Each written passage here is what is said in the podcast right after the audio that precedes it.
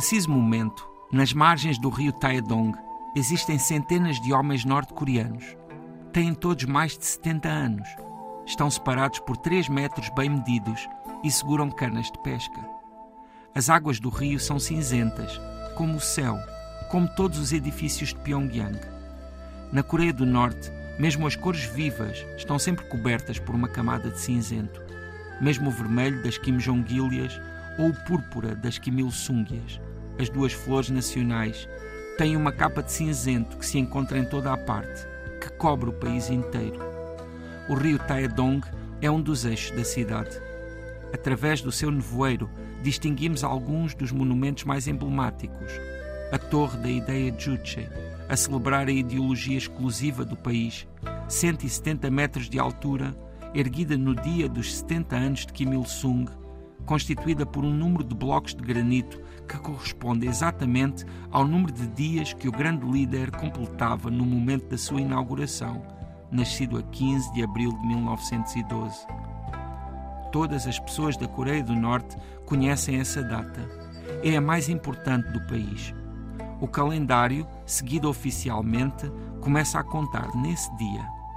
Também chamado Sol da Nação, Presidente Eterno ou Pai dos Norte-Coreanos, Kim Il-sung assim como o seu filho, que lhe sucedeu na liderança do Estado, e o neto, o atual líder, estão referidos em toda a parte. Na entrada dos edifícios há tabuletas sobre as portas que referem os momentos em que cada um deles ali entrou. No interior de todas as casas, públicas ou privadas, as suas fotografias estão em todo lado, são obrigatórias. O seu posicionamento na parede é regulamentado. Cá fora, os habitantes de Pyongyang caminham pelas ruas, sempre observados por esses rostos, tanto pelas fotografias e pinturas nas fachadas ou nos painéis, como pelas esculturas, nomeadamente as esculturas do grande monumento da colina Mansu, 20 metros de altura, em bronze, a fazer com que todos à sua volta se sintam pequenos. José Luís Peixoto Estamos na Coreia esta semana, Pyongyang. Um, daqueles destinos que uma pessoa não a sabe. Coreia do Norte, é importante referir, porque há, uma pessoa não sabe Coreias. bem como há de começar uma conversa de, deste tipo, porque é de facto uma das zonas do planeta, se não a zona do planeta onde há mais mistério. Que país é este? Bem, eh, é muito difícil não é, chegar assim a uma conclusão e definir o país de uma forma muito objetiva. Vedaram-te, tiveste mesmo a noção de que estavam a vedar-te informação a ti, turista? Claro. Sim, claro, claro. E se alguém chegar com certezas muito absolutas sobre esse país, duvida sempre, porque essa informação é muito difícil de, de reunir. Na verdade, eu acho que mesmo na própria Coreia do Norte e mesmo os grandes especialistas, eles não sabem tudo. Eu acho que muito poucas pessoas deverão saber tudo e responder a todas as perguntas sobre a Coreia do Norte. Até porque, sabes, dentro do país, eh, mesmo quem viva lá todos os dias, não conhece a própria realidade do país, porque o país ainda é grande, ainda tem múltiplas realidades e efetivamente não há informação, nem sequer há comunicação comunicação, não há carros nas estradas, não há pessoas que vão desde uma ponta à outra ponta e que chegam lá e contam como é que é. Não, não há praticamente carros nas estradas. Aliás, a realidade de Pyongyang é uma realidade muito diferente da realidade do resto do país. Isso acontece na maior parte dos países do mundo. As capitais têm sempre muitas diferenças. Se nós formos ver, por exemplo, Paris e o resto da França, Londres e o resto da Inglaterra. Mas ali isso é muito marcado.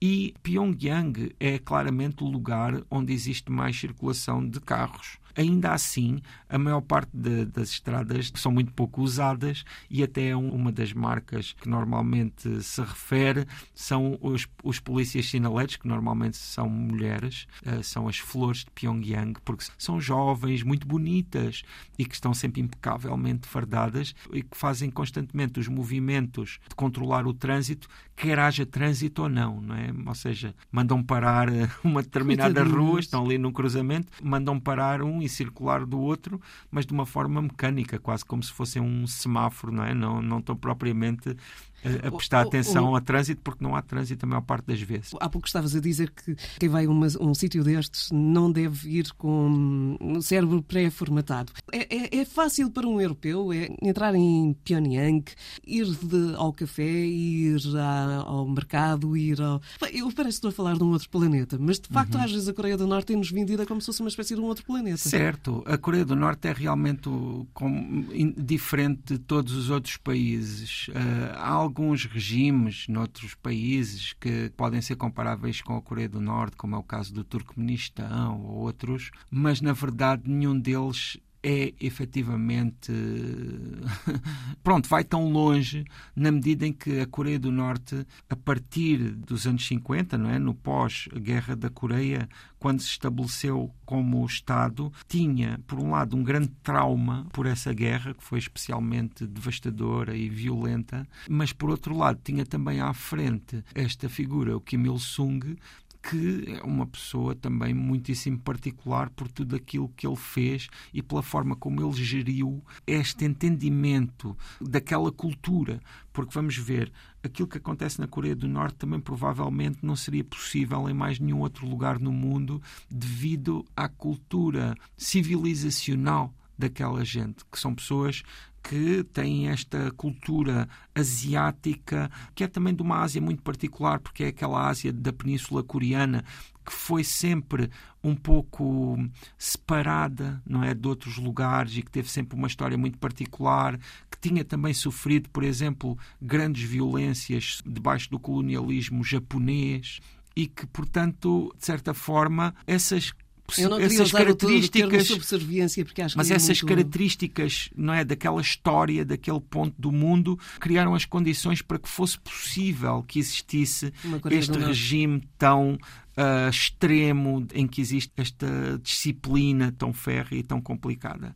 E para um estrangeiro que chegue lá, não é fácil, como estávamos a falar, na medida em que, para já, não é possível circular livremente no país, nem sequer atravessar a estrada. Nós, eh, quando chegamos ao país, temos para já já ter tudo tratado previamente, e uh, estão duas pessoas à nossa espera, que são as pessoas que nos vão acompanhar durante toda a viagem. Mas, Sério? Nunca, vão... nunca estás sozinho? Nunca. Aliás, essas pessoas dormem nos mesmos hotéis que nós e só essas pessoas só ficam livres, livres entre aspas, não é? Só ficam, só podem voltar à sua vida depois de nos deixar no aeroporto. Mas interagem sair. contigo, portanto claro. é como se fosse um guia. Sim, sim, sim. Uh, Aliás, essas pessoas são chamadas de guias e claramente um deles é realmente um guia, é uma pessoa que sabe, não é, aqueles dados do, dos, dos monumentos e que sabe uh, os dados da história, quando, tudo isso e a outra pessoa claramente não está tão à vontade nesses temas e é a pessoa que faz relatórios, é a pessoa que está ali a controlar tudo o que é que acontece. Ou seja, para cada estrangeiro que ali chega, é. há duas pessoas que irão uh, de alguma não, forma. Não, não para cada estrangeiro. Se for para um cada, grupo, cada grupo, se for um grupo, uh, pode ser uh, duas pessoas ou três para esse grupo. Haverá sempre Mas essa... nunca as pessoas nunca podem movimentar-se livremente. Essas, esses guias, eles têm sempre de saber onde é que essas pessoas estão. E, na verdade, todas as visitas têm de ser acordadas previamente todos os lugares. Aliás, às vezes há circunstâncias um pouco constrangedoras quando há alguma emergência, né? quando há uma emergência, seja de saúde ou biológica. Isso pode ser muito constrangedor, porque na verdade todos os detalhes são uh, marcados uh, previamente. Quando eu digo todos os detalhes, todos inclui idas à casa de banho, por exemplo.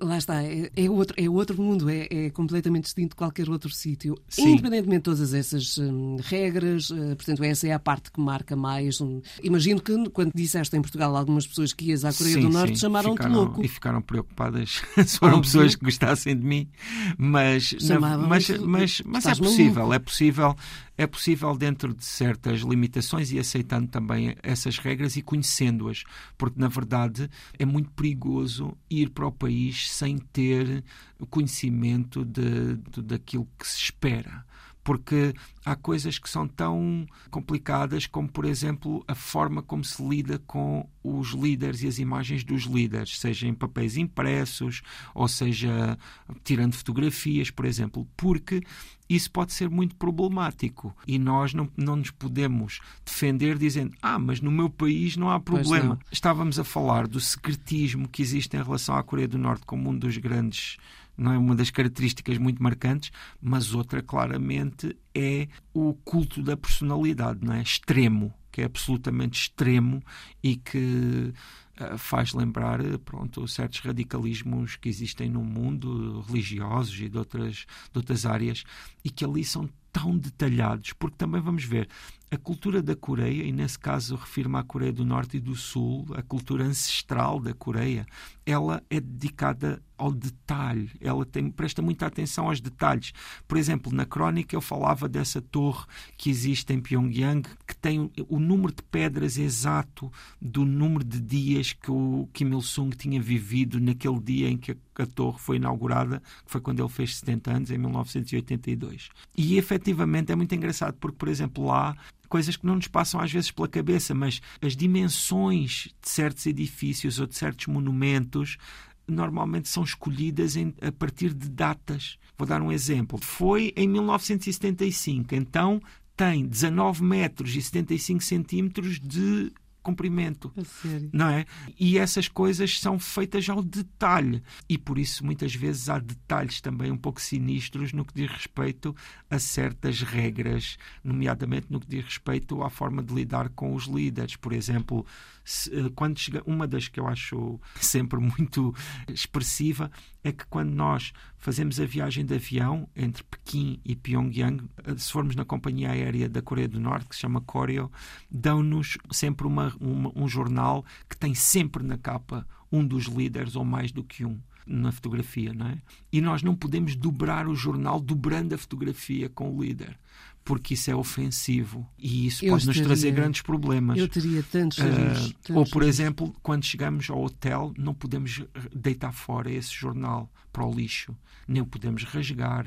Pode acontecer, e há muitos exemplos de que aconteceu, em que depois quem vai fazer a limpeza denuncia a pessoa, porque também é sabido que a Coreia do Norte é uma sociedade de delatores, em que existem muitas denúncias, e depois também é uma sociedade em que existe um sistema judicial que não é muito parecido com o nosso, né? que tem certas características que permitem que, por exemplo, existam penas que duram várias gerações e é parte de, do que é a realidade neste país, que ainda assim é um país muitíssimo curioso. Dizias que é como outro planeta e efetivamente extraordinário, por exemplo, olhar pela paisagem da janela, seja no, no, no autocarro ou seja na, na, no hotel, porque efetivamente as coisas que se veem, as pessoas sempre com aquelas indumentárias que muitas vezes são fardas, porque estamos a falar de um país que tem um exército enorme, não é? Até há pouco tempo era o quarto maior do mundo em, em números absolutos e uma, uma percentagem enorme da população são militares, mas a outra percentagem que não são militares também vestem umas roupas que são muito parecidas com uniformes militares, a maior parte das vezes. Ora, vou sugerir-te uma coisa que nós habitualmente não fazemos. Eh, desde que o Tanto Mundo começou, eh, não o tínhamos feito, mas acho que até pela curiosidade, porque és das poucas pessoas que lá esteve, sim. a Coreia do Norte merece um segundo episódio de Tanto Mundo. Eu acho que sim, mas sabes o que é que eu te proponho? Na próxima vez falo de outra cidade da Coreia do Norte. Vamos com certeza. fica já, fica já prometido. Fica já prometido. Para não perderes o Tanto Mundo descoberto também pelo José Luís Peixoto, o melhor é subscrever o podcast. Nós regressamos com outro destino.